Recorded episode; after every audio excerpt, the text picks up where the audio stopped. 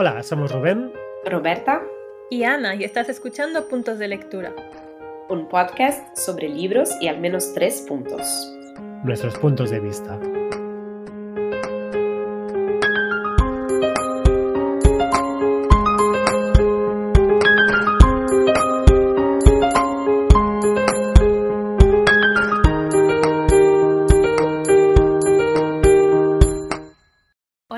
pues estamos... Qué día especial. Sí, eh, estamos aquí en directo los tres juntos. Es una ocasión sin igual porque no ha habido hasta ahora ninguna ocasión. Además es la primera vez que Roberta y yo nos vemos en persona. Finalmente. que... ¿Qué tal? ¿Qué tal ha sido la experiencia de conoceros? La cosa más importante, hoy día es el cumpleaños de Ana. Es que es un día para celebrarlo todo. sí, por todo lo alto. Luego, bueno, eso no, no estaréis vosotros, pero la comida será por todo lo alto. Pues estamos aquí en la librería Lata Peinada en Barcelona, que es una librería especializada en literatura latinoamericana. Sí. Quiero decir que es una librería, o sea, la librería no, la calle es una calle preciosa y que a pesar de que me he criado aquí, no había visto nunca, o sea, que también ha sido un descubrimiento por mi parte. Varios descubrimientos. Sí. sí.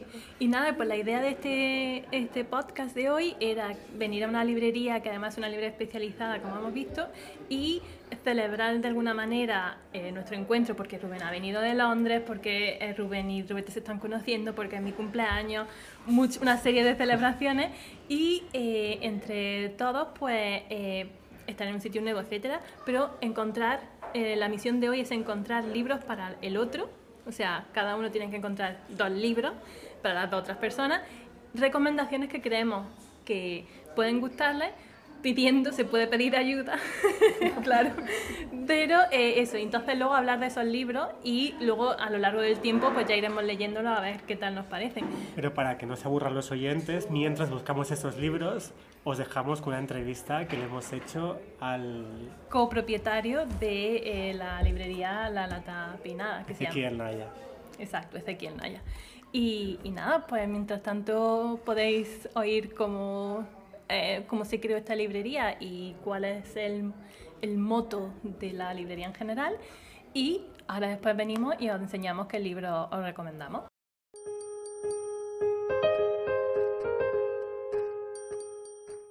Bueno, vamos a empezar presentando a Ezequiel, que es uno de los copropietarios de la librería La Lata Pinada, ¿no? Bienvenido. Bueno, muchas gracias, gracias por, por haber venido acá. Sí. Y también autor, ¿verdad? Y también autor, sí. Bueno, ese libro es muy malo igual, ¿eh? Pero, pero tengo otro mejor, que salió ahora hace poquito. Muy bien. Sí, ahora estoy escribiendo poesía, entonces eh, hace poquito eh, un, eh, Liliputienses, Ediciones Liliputienses, que es una editorial de Cáceres, que publica poesía, eh, todo poesía y casi todo latinoamericana. Ah, eh, desde Cáceres. De Cáceres, sí. ¿Tú eres de ahí? No, no, yo sí, soy andaluza. Ah, sí, pero cerquita, o no, no tanto. Bueno, relativamente, sí. Ah, yo soy más de Granada, yo soy más ah, de sí, sí, sí. pero sí. ¿Cómo se llama tu nuevo libro? Eh, se llama Pueblos para escapar de la justicia. ¿Y lo, lo, encontramos aquí? Eh, sí, ahora justo no, porque lo, lo pedí. Sí, sí. Lo agoté de regalarlo, pero... Eso siempre pasa con sí. los propios, Este es de cuento, este lo, me lo publicaron en Argentina hace como, creo que el 2012 o 2003, 2012 me parece. Es de cuentos. Y bueno, tiene algunas cositas que me gustan, le tengo cariño, pero, pero Bueno, a ver, yo creo que, que todo autor critica su obra más que nadie, ¿no? Sí, sí, sí. Pero este sí. Después cuenta un poquito más de Lata Peinada. Sí, bueno, Lata Peinada nosotros abrimos en el 2019, o sea, ya en el 2018 empezamos a, por ejemplo, encontramos este local, empezamos a, bueno, hacer todos los trámites que había que hacer, ¿no? No sé, desde las cosas más aburridas, la cuenta del banco, todo esto y todo. Y en el 2019 abrimos, creo que dos o tres días antes del San Jordi. Del 2019, o sea que abrim, casi que abrimos para, para San Jordi. ¿Y era planeado abrir para San Jordi? Era planeado. ¿Puedo imaginar? Sí, sí, era planeado por lo menos no llegar. La, sí, lo que pasa es que en ese momento ni siquiera sabíamos que había que pedir un puesto, entonces, pero bueno, por lo menos acá en la librería salió todo bastante bien.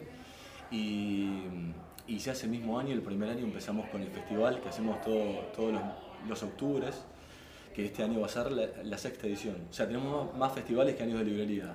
de verdad, porque ahora cumplimos cuatro años en abril y el año pasado fue el quinto festival. Así que, y está, está buenísimo el festival. Son dos días como de jornadas de charlas y talleres que se hacen acá. Y ahora, eh, si no, si, creo que ya el año pasado empezamos haciendo como una mesa en la García Márquez, en la biblioteca. Ah, ¿Y la temática es cada año diferente o...? o- Sí, cambia la temática. Por ejemplo, el año pasado fue todo en torno a, a los 100 años de Trilce. O sea que no es que era todo sobre Vallejo ni sobre Trilce, pero había mesas, había dos mesas especializadas en, en eso. Eh, de hecho, por ahí está, ah, bueno, ese, ahí está el banner con la carita de Vallejo. Ajá. Ese es el banner del, Del del festival festival, de- del año pasado. Sí. Y ese que el cómo fue abrir una librería en un momento donde siguen a- a- ¿no? existiendo Sí. dudas sobre la, la su- supervivencia de, Sí. de librerías. Y bueno, pero al final yo pienso que, que, eh, todo tiene su riesgo, ¿no? Tampoco es que eh, no hay ningún negocio que asegure, si no, irían todos para el mismo lado, supongo. Eh, sí, fue yo, eh, tanto en Paula Vázquez, que es mi socia, como yo, nunca habíamos estado vinculados a, a nada que tuviera que ver, se hacía escribir y a talleres, eh, pero nunca, digamos, a, ni a editoriales, ni a librerías en Argentina, ni acá. Y bueno, eh, este día se nos ocurrió mientras hacíamos un taller de poesía con Fabián Casas, en el 2018, que fue el año que yo volví a Argentina. Paula había vivido acá hacía como 10 años.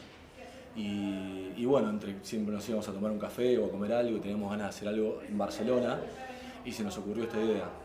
Y de hecho le pusimos Lata Peinada en honor al libro Lata Peinada de Celarrayán, Que que, está abajo, que está abajo, sí, Sí. que es un libro que es un autor que no conocíamos hasta que, que nos, lo, nos lo presentó Fabián, digamos. Eh, que él había sido aparte amigo en sus últimos años y, bueno, tiene muy pocos libros publicados y este libro, yo confieso que no es el libro de él que más me gusta, pero, pero me gusta, me gusta mucho, pero hay otro libro que se llama La piel de caballo que me gusta mucho, pasa que es un nombre un poco extraño por una librería ya. Ya la peinada es raro, la piel de caballo ya es como una talabartería. Pero sí. ¿Y, y cuál, o sea, expliquemos un poco cuál es la temática de la librería para Sí. la gente que no la conozca? ¿Cuál era vuestra intención Sí.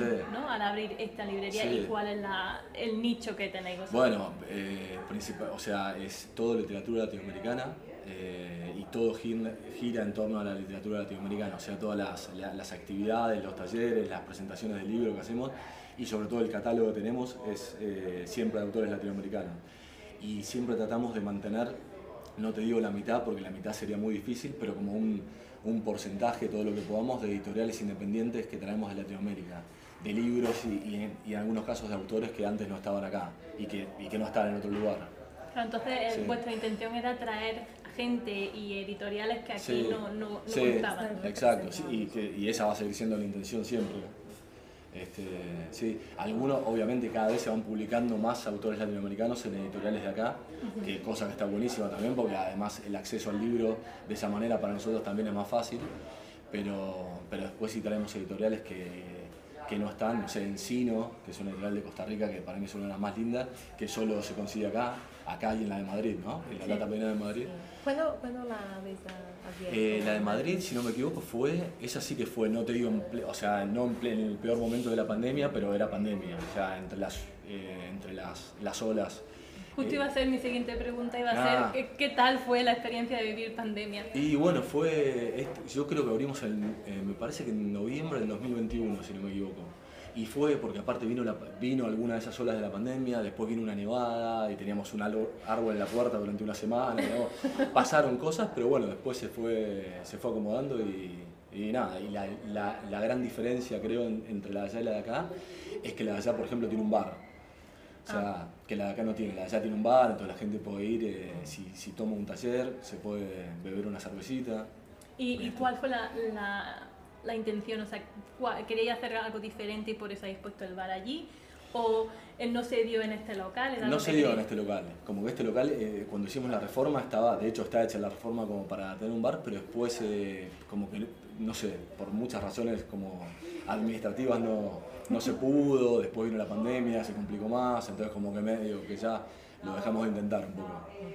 Pero, pero bueno, la allá, la allá ya el local tenía, eh, había sido un bar, entonces ya venía con ese, con ese traslado, digamos. Mm, Entonces fue más fácil.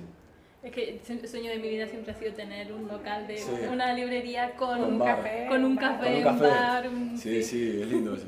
Sí, después tenés que hacer el café que no es fácil, ¿eh? Bueno, Sí, eso sí. es, claro, en, Yo- sí. en mis sueños siempre, Sí. siempre eso está... Claro, claro, a veces se aprende, pero yo la primera vez que estuve ahí, eh, que vino, me acuerdo, un, un editor de Malas Tierras, que es un chico argentino, pero que vivía acá hace mucho tiempo, me, me dijo, ¿me haces un café? Le dije, mira, anda a comprarte uno y te lo invito. Porque, no- porque no, tenía, no tenía idea de cómo hacer un café y la espuma, la leche, ¿no? y sigo así, pero... No, Lo de la cervecita ya es más fácil. pero- Sí, bueno, sí. abrir, ¿no? Abrir y después creo que tenés que guardar el grifo un rato antes, pero, pero eso se aprende más rápido. Sí. Y Juan ah, estaba hablando un poco de, además de bueno, literatura latinoamericana, algunos puntos de, de atención ¿no? que, que ponéis, por ejemplo, eh, buscando autoras que, que en su momento no han tenido Sí. Difusión, Sí. ¿no? Y autores de, bueno, de diversidad sexual también. Sí. Contanos un poco. sobre Bueno, sí, eh, la- eh, hay muchas autoras que, que obviamente por todo el, el- el título, bajo el título del boom, eh, en aquella época y, y- y, digamos siempre siguió esa corriente que quedaron invisibilizadas en su momento, no sé, por ejemplo Elena Garro y Sara Gallardo, que son escritoras buenísimas y que en ese momento estaban ahí, ¿no? Que seguramente alguien, por supuesto que las leía y todo, pero estaban, estaban siempre en un segundo plano. Y hoy en día eh, lo bueno es que esas autoras eh, como que resurgen y, y las autoras eh, de este momento ya, bueno, aquí lo que más se vende es, eh, es narrativa de mujeres, lejos. O sea, ¿Ah, sí? sí, cuentos, novelas de mujeres, yo te diría que está como en, en primera línea. Sí, lo- por supuesto lo que más se vende es narrativa, pero dentro de la narrativa lo que más se vende es, eh, son los libros de escritora. Sí. ¿Y, cómo tenéis organizada la librería? Es decir, eh, ¿está por temática? ¿Está porque veo ahí una sección Sí. que es como todo mucho más ilustrado? Segunda Sí. mano también, ¿no? Lo tenemos organizado así porque en algún momento al principio habíamos pensado, por ejemplo, en hacerlo por países, pero de- después nos dimos cuenta que por países iba a ser muy difícil. Porque claro, eh, por, por una cuestión histórica y de industria y todo, obviamente eh, Argentina, México, Colombia van a tener muchos estandes y países centroamericanos que tienen literatura buenísima y que ahora estamos aprendiendo y tratando de traer cosas, iban a tener menos. Entonces eh, iba a quedar un poco extraño eso. Entonces lo que hicimos fue dividir por na- narrativa, poesía, ensayo, un poquito de teatro, que es esa parte ahí, y mm, novela gráfica infantil, que está ahí un poquito mezclada, y después tenemos una parte que se llama joyitas, que son eh, libros descatalogados y primeras ediciones, segundas ediciones. Oh, wow. Sí. Muy bueno. Y mm, solo, bueno, solo libros en castellano o tenéis otros idiomas aquí? No, solo en castellano, sí. Eso también fue una Sí, decisión. sí, porque no incluso la, la literatura que tenemos de Brasil la tenemos en castellano. Hay algún Sí, que otro libro, sí, Sí. que tiene alguna, que por ahí tiene, por ejemplo, alguno de poesía que tiene, está en castellano en portugués, pero ah, tendremos algún, algún libro en catalán también, pero en general es todo, sí, todo Y en castellano. también idiomas nativos de Latinoamérica. Sí, algunas cosas hemos tenido así, cosas. sí. Pero en general, sí, todo lo que tenemos eh, está en castellano. Supongo que la audiencia sería también difícil aquí en alguna lengua que, que aquí no conociera nadie. Sí, y bueno, y de hecho pasa que cada tanto viene eh, gente, no sé, que entra de, de- de Inglaterra o de, de Francia o de Suecia, muchos que, que- que saben leer en español, algunos bien y otros que recién empiezan, entonces nos preguntan por algún- alguna novela que sea fácil. Y bueno, hay algunas más fáciles, pero, pero claro, es, es difícil ¿Cuál recomendarías? No sé qué. ¿Alguna fácil? ¿Alguna fácil? Para- para un, un guiri. Y, por ejemplo, eh, bueno, hay un montón. Por ejemplo, eh, no sé, eh, alguna, por ejemplo, Fabián Casas, me parece que es un escritor muy bueno y que, digamos, si bien tiene como muchas cosas como, no tanto de lenguaje argentino, pues no creo que use tanta, como, tanto lunfardo, tanto, pero sí tiene como muy, los escenarios son muy, muy porteños, ¿no? Sobre todo el barrio de Boedo y todo. Pero me parece que es un escritor, además de que eh, a mí me gusta mucho, es como, se, se- se lee fácil y se entiende fácil. Incluso para alguien que por ahí no habla español también. pero vos hablas español muy bien, me parece. ¿Tú quieres hacer alguna pregunta, Rubén? No, ¿sabes? Sí, ¿por qué me Es que, es que está ahí un poco en la esquina, digo, Pues mi pobrecillo. pregunta es más, ¿cómo encontráis autores poco reconocidos? ¿no? Porque es, es la parte complicada. Sí.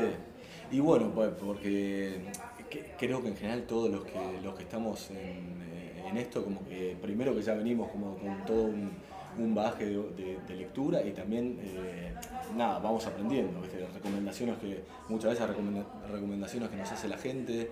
eh, por ejemplo, la encargada de la librería, Lucía Leandro, eh, es una experta en, literatura de ciencia ficción de, Centroamérica. Ella dice que es experta en, Centroamérica, pero es experta creo que a nivel mundial. Pero, y entonces, claro, estamos aprendiendo un montón de editoriales y de escritores eh, centroamericanos. Esta editorial que les digo, Encino, que para mí es una de las más lindas que, de las que nosotros traemos, que es de Costa Rica, es espectacular y es una editorial que publica poesía, narrativa, ensayo.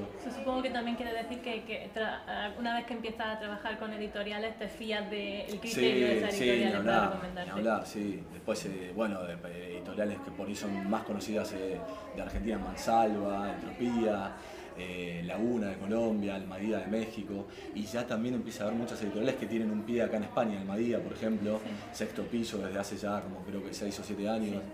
Eh, pero Almadía creo que desde hace dos años que tiene, están ahí como en Madrid y tienen, además de que son, me, caen muy bien, eh, tienen libros muy lindos. Sí, este, qué, quizás es una pregunta muy general, pero ¿qué habéis aprendido sobre hacer la curaduría, hacer la selección, ¿no? Porque al principio debe parecer una cosa muy difícil. De tantos libros, elegir, bueno, los que y es difícil, yo te diría que aprendí a leer de nuevo, o sea, con, teniendo esta librería. O sea, yo leía, sí, pero, pero en realidad, pero como que nunca había llegado a ser el lector que siempre quise ser, ¿no? Como que leía, pero leía, leía poco, me trababa y no sé, me iba a ver una película, por la bronca que me daba como quedarme en la misma página atascado.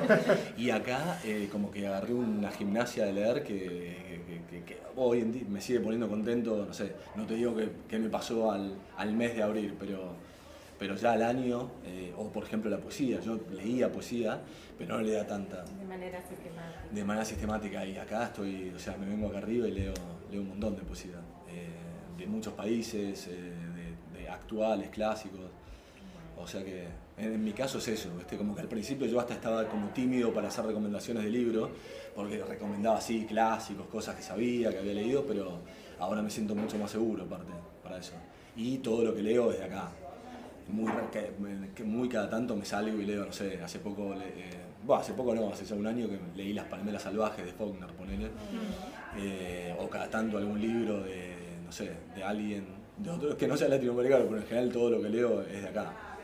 Porque aparte es eso, es lo que veo, es lo que me recomiendan, es lo que, es lo que lee Juan, lo que lee Lucía, lo que lee Paula, lo que leen las chicas en Madrid, entonces como... No, el conocimiento colectivo que va sí, ¿no? Sí. Que Sí, sí. Súper guay.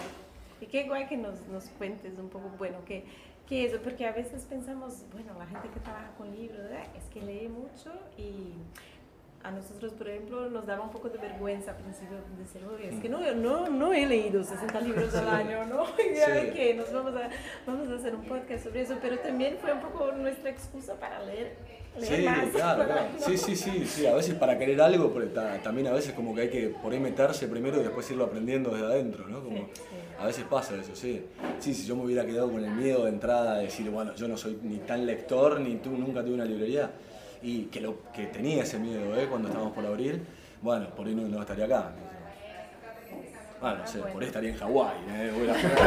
sería mucho mejor, no sé, pero, pero bueno, acá estoy bastante Gastando bien. tus royalties, ¿no? Claro, claro, vendiendo mis libros en la playa, pero, bueno, no, acá estoy bastante bien, así que...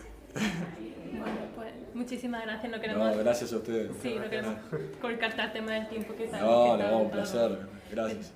Pero enhorabuena. Sí, enhorabuena, nos encanta. Bueno, bueno, me alegro. Gracias por haber venido. Ahora te pediremos más recomendaciones para, para hablar de ella. Sí, sí, sí.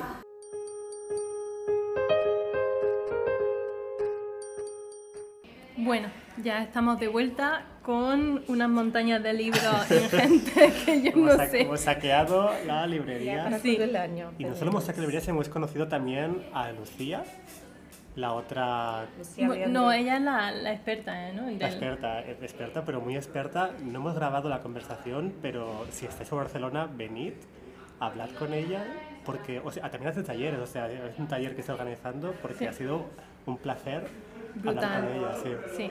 Y nos ha recomendado un montón de libros. Primero hemos entrado por el tema de ciencia ficción preguntándole, porque en principio queríamos decir cada uno por nuestro lado y sin saber qué estamos hablando. Pero al final hemos ido a los tres, hemos preguntado y hemos conseguido un montón de información que yo estoy todavía procesando.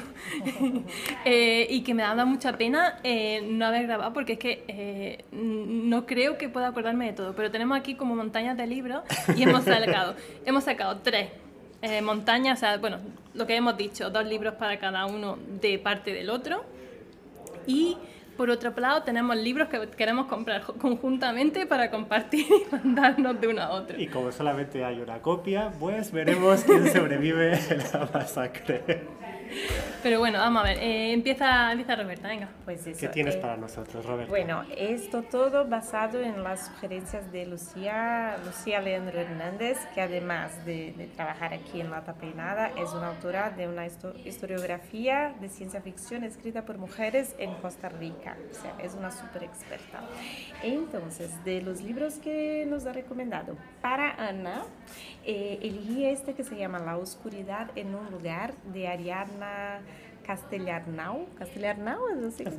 Es, de, es una escritora catalana que vive hoy en Argentina y es un libro de cuentos. eh, bueno, eso eh, que explora el lado extraño y tenebroso de las relaciones humanas, según, según la portada.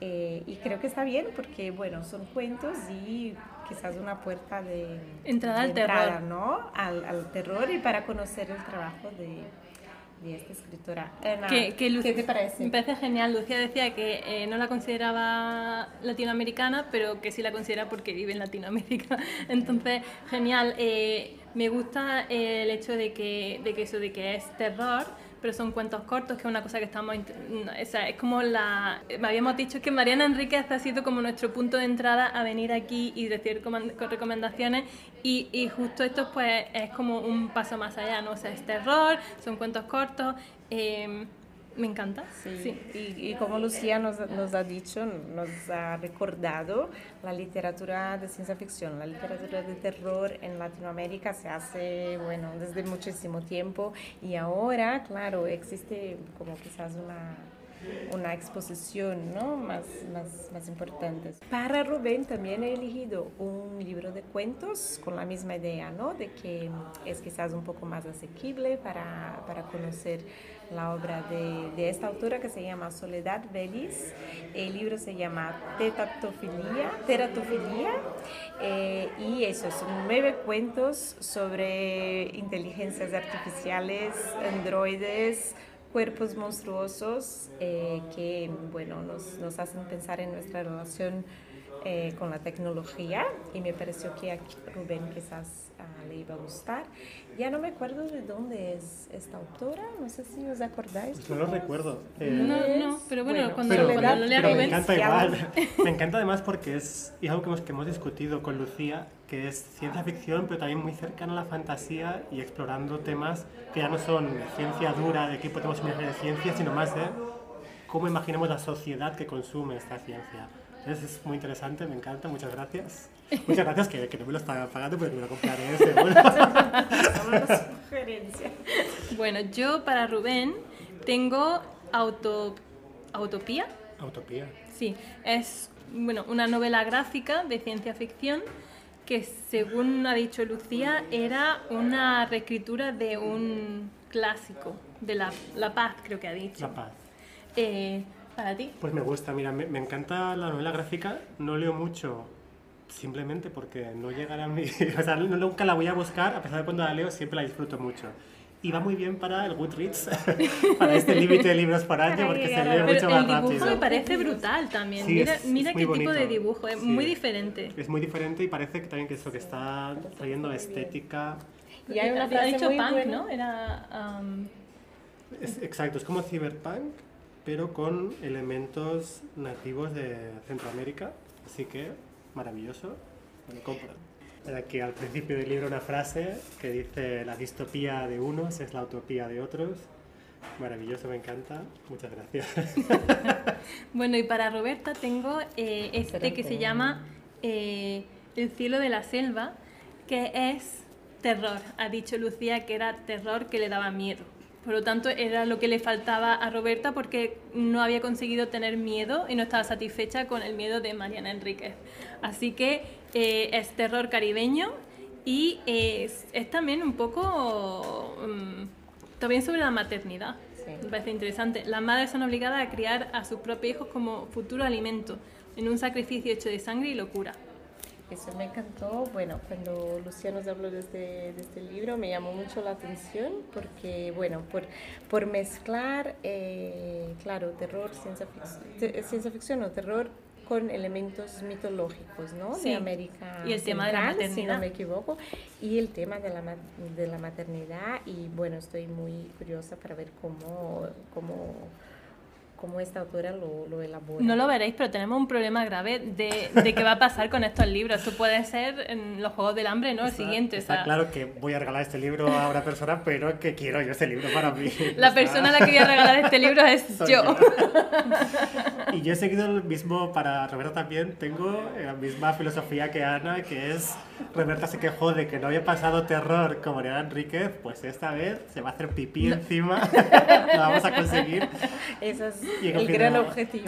No, no querías, no querías miedo, toma dos tapas. El libro que elegido es Hemos sido felices por mucho tiempo, de Mauricio Murillo, un autor boliviano. Y también Lucía, cada vez que escribía el libro, cada dos frases, pero da mucho miedo, pero da miedo de verdad.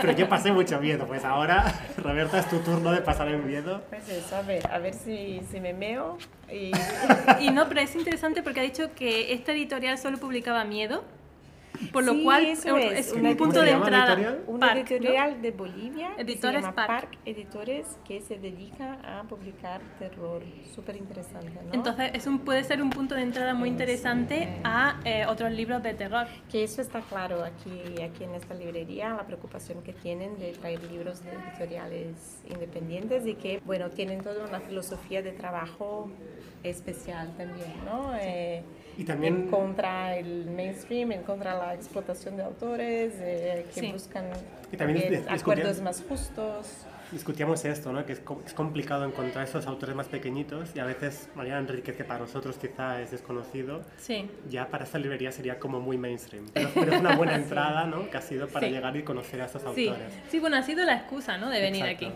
Bueno, para Ana, para Ana tengo el mejor libro que hemos encontrado en la librería. que estamos peleando. que estamos peleando, La sed de Marina Yusuk. Si pensáis que le gusta a Ana, ¿qué diríais? Feminismo, vampiros, ci- ciencia ficción.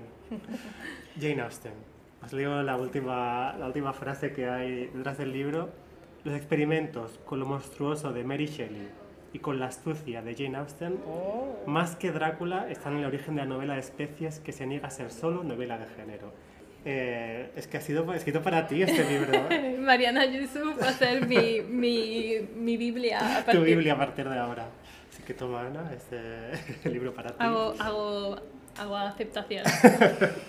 Bueno, pues eh, luego queremos, hay un par de libros más que queremos comentar que no hemos decidido quién se los va a llevar, están, están pendientes de, de decisión.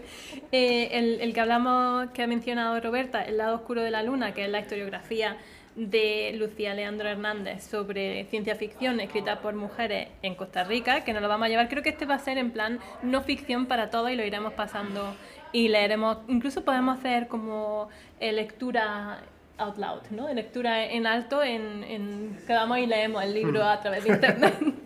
Luego hay otro que me ha parecido muy interesante, que yo realmente lo quiero, que también es relatos cortos, es eh, de Andrea Chapela, que era mexicana, y eh, os leo la parte de delante, que es la quote de Mónica Ojeda, la soledad, la tecnología, la violencia y la ética, el miedo y el amor, lo fantástico y lo real se conectan aquí para formar verdaderas narrativas del humano.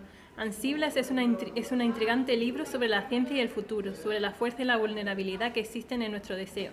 Ciencia ficción innovadora y poética. Si eso no hace que queréis leerlo, no sé yo quiénes soy. Y eh, creo que ha dicho que iba a haber un club de lectura de esta autora que iba a venir en septiembre, me parece que ha dicho. O sea que podría ser un muy buen tema leerlo entre todos y después venir o que alguien viniera y estuviera presente en ese club de lectura. Y luego comentarlo en- después en el podcast. Y luego hay otra más que ya vino la autora y es también eh, relatos cortos, cuentos que están unidos por un hilo que los centra sobre un dios tecnológico basado en, en el budismo. Y me ha parecido muy interesante. Y este también estamos aquí a ver quién se lo llevaba. Se llama eh, Zengno de Karen Andrea Reyes. Y el prólogo es de Mayelis González. Eh, así que, bueno, aquí queda un poco todo. Eh, ¿Qué os parece, chicos? Yo estoy un poco sobrepasada. Yo, Sí, yo yo súper contento. Volveré seguro, porque además que ha sido tanta información que necesito repetirla. Sí, Sí. sí. Eh, podemos venir y decir, Lucía, ¿te acuerdas lo que.? No sé si te acuerdas, pero me dijiste. no, necesito y que repita. súper recomendación de eso, de quien pasad por aquí, estáis cerca, hablad con Lucía, hablad con Ezequiel, porque es que ha sido una experiencia maravillosa de descubrimiento. Maravilloso. Sí. Qué, qué gran proyecto, ¿no? Que Sí. tienen aquí y cómo lo, cómo- qué bien lo hacen. Es- yo creo que de hecho de, podríamos dejar el- la, la quote del, del día, podría ser la de este libro de, de la utopía, Utopía. de la Al- cita. Altopía, creo, ¿no? Es que, es que la, es que Sí, la, la Autopía. fuente... Aut- Autopía. Altopía. Es una L. Es que es la, la, la, la, la fuente no, Sí, es- sí, no está muy Altopía, clara, sí, pero... sí. Vale, vale, auto- Autopía. Pues eh, dice, la distopía de unos es la utopía de otros. Y me parece que es un poco el tema, el hilo central de todo, ¿no? El terror, el- la ciencia ficción, eh, todo el Exacto. tema se, se hila con eso. O sea, eh, la frase del día hoy es esa. Bueno, Y- maravilloso. Muchas gracias a- por escucharnos de nuevo. Hasta luego. Eso es. Adiós. Chao. Seguidnos en Instagram en arroba puntos de lectura y si queréis enviarnos un email, puntos